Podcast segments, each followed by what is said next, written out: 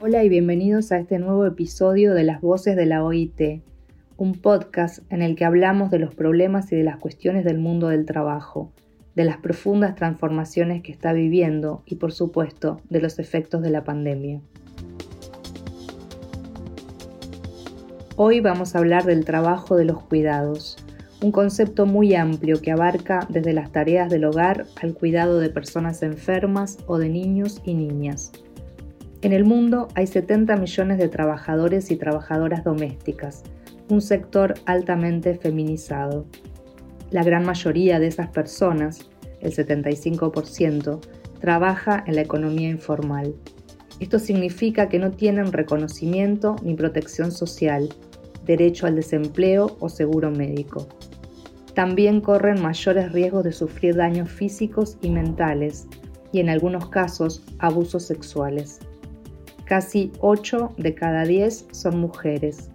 Muchas son migrantes. Es un trabajo ingrato y que no siempre está valorizado. Este podcast continúa con la serie Alguien Cuida, producida por la OIT en Argentina, enfocada en los trabajos que el mundo necesita pero nadie ve.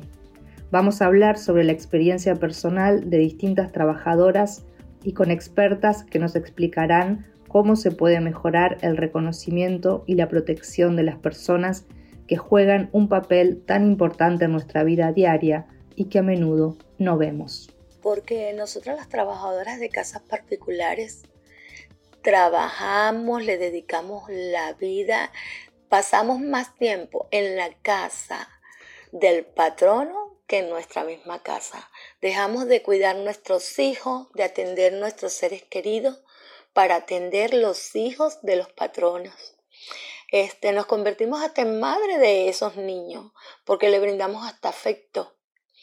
Porque cuando una trabajadora de casa particular es responsable este, y te brindan la confianza hasta de darte tus hijos, eso, eso vale, eso vale. Y eso deben de valorizarlo. Ella es Berlinda, tiene 56 años y es de Venezuela. Llegué a finales de, de junio del 2019. Ya tengo dos años y cuatro meses aquí en el país de Argentina. Vine para el matrimonio de mi hija, claro, y también porque deseaba ver a mi hija. Ya tenía dos años aquí en el país y dos años sin, sin verla.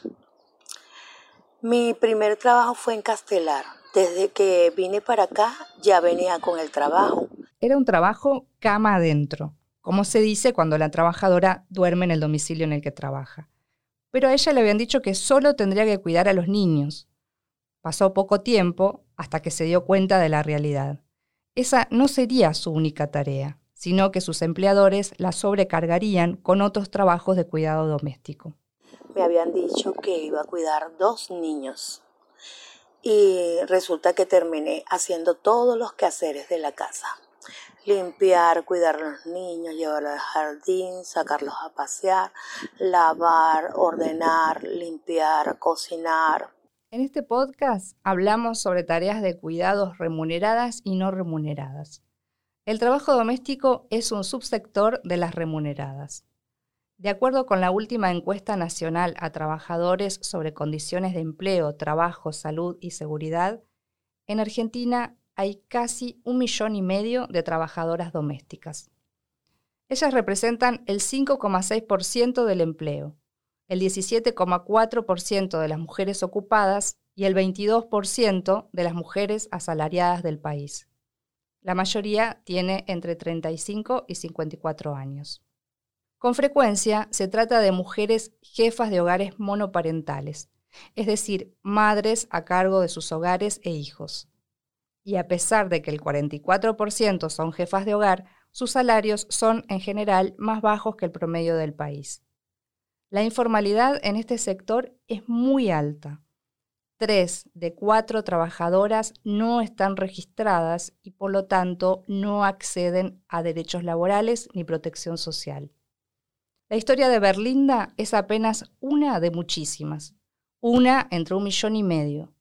Además de ser trabajadora doméstica, Berlinda es una mujer migrante.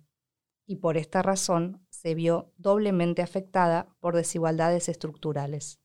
Natalia Escoffier, de la Organización Internacional para las Migraciones, nos explica esta situación.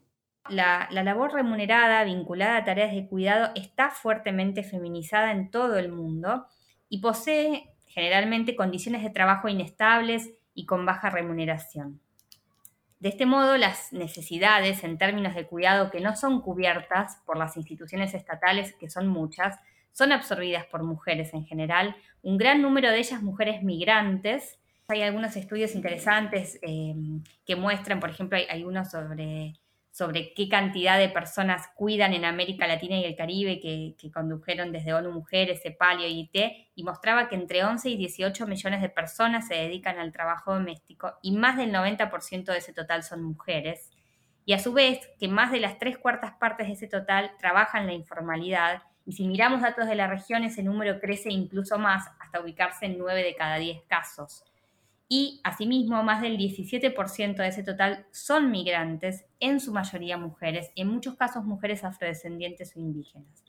La desigualdad de género puede recrudecer con ciertas variables y ser migrante es una de ellas. Cuando no se puede acceder eh, a la regularización de, de, los documentos, las posibilidades de inserción en el mercado de trabajo formal bien remunerado son acotadas, son sumamente acotadas, y las mujeres migrantes en una mayoría de los casos o en muchos casos se desempeñan en ámbitos muy poco valorizados desde el punto de vista económico y extendidamente precarios. Este justamente era el caso de Berlinda. Yo soy una profesional que vengo de Venezuela. Este, sé que no me lo están preguntando, soy licenciada en trabajo social con una maestría en, en, educación, mención, orientación. Siempre mi trabajo fue desempeñarme en mi área de trabajo social, trabajando en una oficina, atendiendo representantes, dictando charlas, talleres, haciendo visitas domiciliarias. O sea, nunca en mi vida mi trabajo fue de doméstica o lo que llaman aquí cama adentro. Y realmente, bueno, como uno migrante sin conocer, sin saber nada, pues aprovechan se aprovechan de esas circunstancias. Trabajé, no me dijeron nunca un horario de descanso. Yo trabajaba desde, desde que me paraba a las seis y media más o menos de la mañana a preparar el desayuno, levantar los niños, levantarlos a ellos. Este no tenía descanso, en la tarde tampoco descansaba, pues tenía que estar pendiente de buscar el niño. Este, hacer todo lo que era el desayuno, el almuerzo, limpiar, lavar constantemente, organizar. Este, y en la noche, pues no sabía que cenaban tan tarde, por lo menos en Venezuela tenemos la costumbre de cenar a las 7 de la noche y aquí cenaban a las 10 de la noche. Y yo tenía que acostarme, era después que ellos llegaran y llegaban a veces una de la madrugada, eh, o sea, no, no podía dormirme antes porque ellos estaban despiertos esperando a sus padres. Entonces, realmente no, es una violación de derecho, aparte de lo que me pagaban no era acorde con lo que, con lo que hacía, porque después me entero que cada, cada función tiene un salario aparte, lo que es cuidar niños, lo que es que viene siendo uno niñera, lo que es cocinar es cocinar y lo que es limpiar es limpiar. Ahora, este, eso lo engloban todo junto, donde hay otra discriminación y explotación. Berlinda trabajó cinco meses en esas condiciones hasta que decidió abandonar la casa y buscar otro trabajo. Un tiempo después pudo conocer algunos de sus derechos y entendió que mucho de lo que había vivido faltaba a garantías laborales fundamentales. Escuchemos a Pimpi Colombo, secretaria general del Sindicato de Amas de Casa, que existe desde 1983.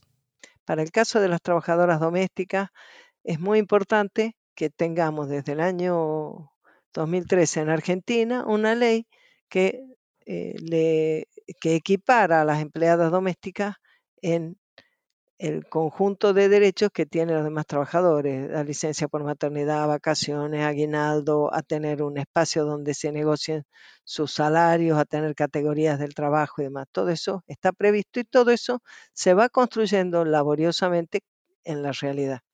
Como dice Pimpi Colombo, estas políticas permitieron mejorar las condiciones laborales de las trabajadoras domésticas y lograron avances para que no queden excluidas del marco de derechos y de protección social. Sin embargo, todavía persisten desafíos y problemas por resolver. Nuestro sindicato está proponiendo desde hace rato que se le dé importancia no solo a la discusión salarial, que es muy importante y que se hace regularmente, sino que se tome cartas en el sentido de generar las políticas y los, apoyos del Estado para que las familias empleadoras puedan eh, cumplir con la ley y mejorar las condiciones laborales de las empleadas domésticas. Ahora nuestro sindicato ha presentado un proyecto al Ministerio de Trabajo para que respalde la actividad de nuestro sindicato en relación a proponer a la familia las ventajas que para las familias tiene que la empleada o el empleado que tienen en su hogar sea eh, lo, lo, sea con todos sus derechos, es decir, la registración. Carmen Brites, referente de la Unión del Personal Auxiliar de Casas Particulares, nos comparte su mirada sobre la situación de los derechos y conquistas de las trabajadoras. Yo siempre digo que desde el año 56 al 2013 fueron 60 años de lucha para poder obtener hoy una ley protectora mínimamente eh, igual, tratando de igualar, porque eh, nos falta todavía algunos derechos, tratando de igualar eh, el tema del trabajo de casas particulares como cualquier otra actividad y como cualquier otro trabajador. Y en el sector del trabajo en casas particulares, la informalidad, como vimos, es muy frecuente. La formalización es fundamental, no solo para garantizar los derechos laborales de las trabajadoras, sino para que este empleo deje de verse como una changa, un favor, un deber o una ayuda y se reconozca como un trabajo. Sobre este tema volvemos a escuchar a Natalia Escofier. A futuro, sería esperable que las personas puedan optar por trabajar en el ámbito de cuidado y que en ningún caso sea esa la única opción disponible o que se presenta. Para quienes opten por ser efectores y efectoras de cuidado, deberían, por supuesto, contar con todos los derechos asociados a los empleos formales y tanto para quienes opten por el trabajo doméstico o de cuidado como quienes no lo hagan, es necesario que los estados brinden satisfactorios servicios de cuidado para quienes así lo requieran en forma temporal o permanente. En ese sentido, es fundamental contar con cifras, registros e información sobre quienes permanecen en la informalidad y necesitan la protección de políticas públicas. También es clave continuar midiendo y teniendo datos que permitan contar con información sistemática que dé cuenta de quiénes cuidan, qué condiciones laborales tienen, qué recursos ponen a disposición los estados para compatibilizar la vida familiar, personal y laboral, no solo familiar y laboral, porque también hay que tener espacio y tiempo para el autocuidado que es tan necesario, y conocer también qué características tiene el sector laboral de cuidado y quiénes ocupan esos roles, cómo se insertan las mujeres migrantes en este caso en estos espacios y si se ven o no vulnerados sus derechos. ¿Cuántas historias así escuchamos? ¿Conocemos de primera mano o vivimos nosotras mismas? Cada mañana, en las grandes ciudades, un millón y medio de trabajadoras de casas particulares se desplazan de un trabajo a otro, coordinan para delegar los cuidados de sus propios hijos e hijas y sostienen las rutinas diarias de varias familias.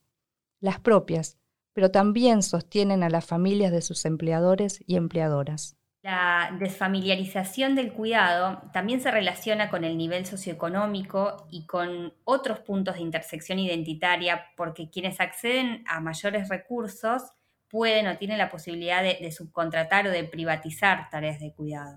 Entonces, familias de sectores socioeconómicos medios y altos eh, comenzaron a delegar estas tareas en otras efectoras de cuidado, en este caso remuneradas, en el caso de Berlinda, el apoyo a su familia consiste en poder enviarles dinero para enfrentar la dura situación económica de su país de origen. Bueno, en Venezuela se quedó mi hijo menor con 19 años de edad. Se quedó como responsable de cuidarnos los bienes que dejamos allá. Y nuestra condición cuando salimos de Venezuela es que el que sale le envía al que está en Venezuela para que pueda subsistir, ya que allá todo se paga en dólares y el sueldo o el salario no alcanza para comer. nosotros los migrantes soportamos hasta el final porque tenemos que pagar, porque tenemos que vivir, porque debemos mandarles a nuestros seres queridos en el país donde está.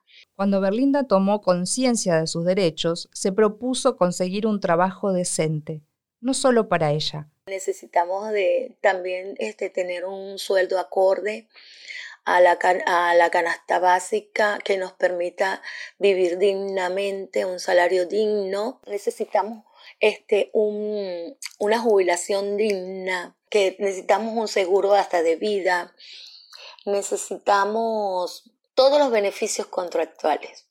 Cuando el empleador eh, va a una pyme, va a, em, a, su empresa, va a su comercio, a su almacén, a su kiosco y tiene un empleado, lo ve como trabajador. Pero cuando viene a su casa, no la ve a la trabajadora como una trabajadora, la ve como la persona que te ayuda, eh, la ve como la persona de la familia o quien yo quiero mucho y ayudo muchas veces y la trabajadora muchas veces no se ve como trabajadora. Entonces, acá hay un trabajo importante que desde las organizaciones eh, sindicales y, de las acciones de políticas públicas desde el Estado tienen que trabajar para poder, em, poder llegar a, visibilizar y a jerarquizar el trabajo doméstico como un trabajo. ¿no?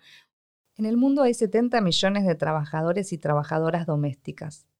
Por supuesto, casi 8 de cada 10 son mujeres. Además, el 75% del trabajo doméstico es informal. Por eso, la OIT trabaja a escala global para promover la transición hacia la economía formal y garantizar el acceso de las trabajadoras a la seguridad social. En todo el mundo, la situación todavía es desigual. Y para revertirla es necesario un punto más, que tal vez no tiene tanto que ver con lo normativo.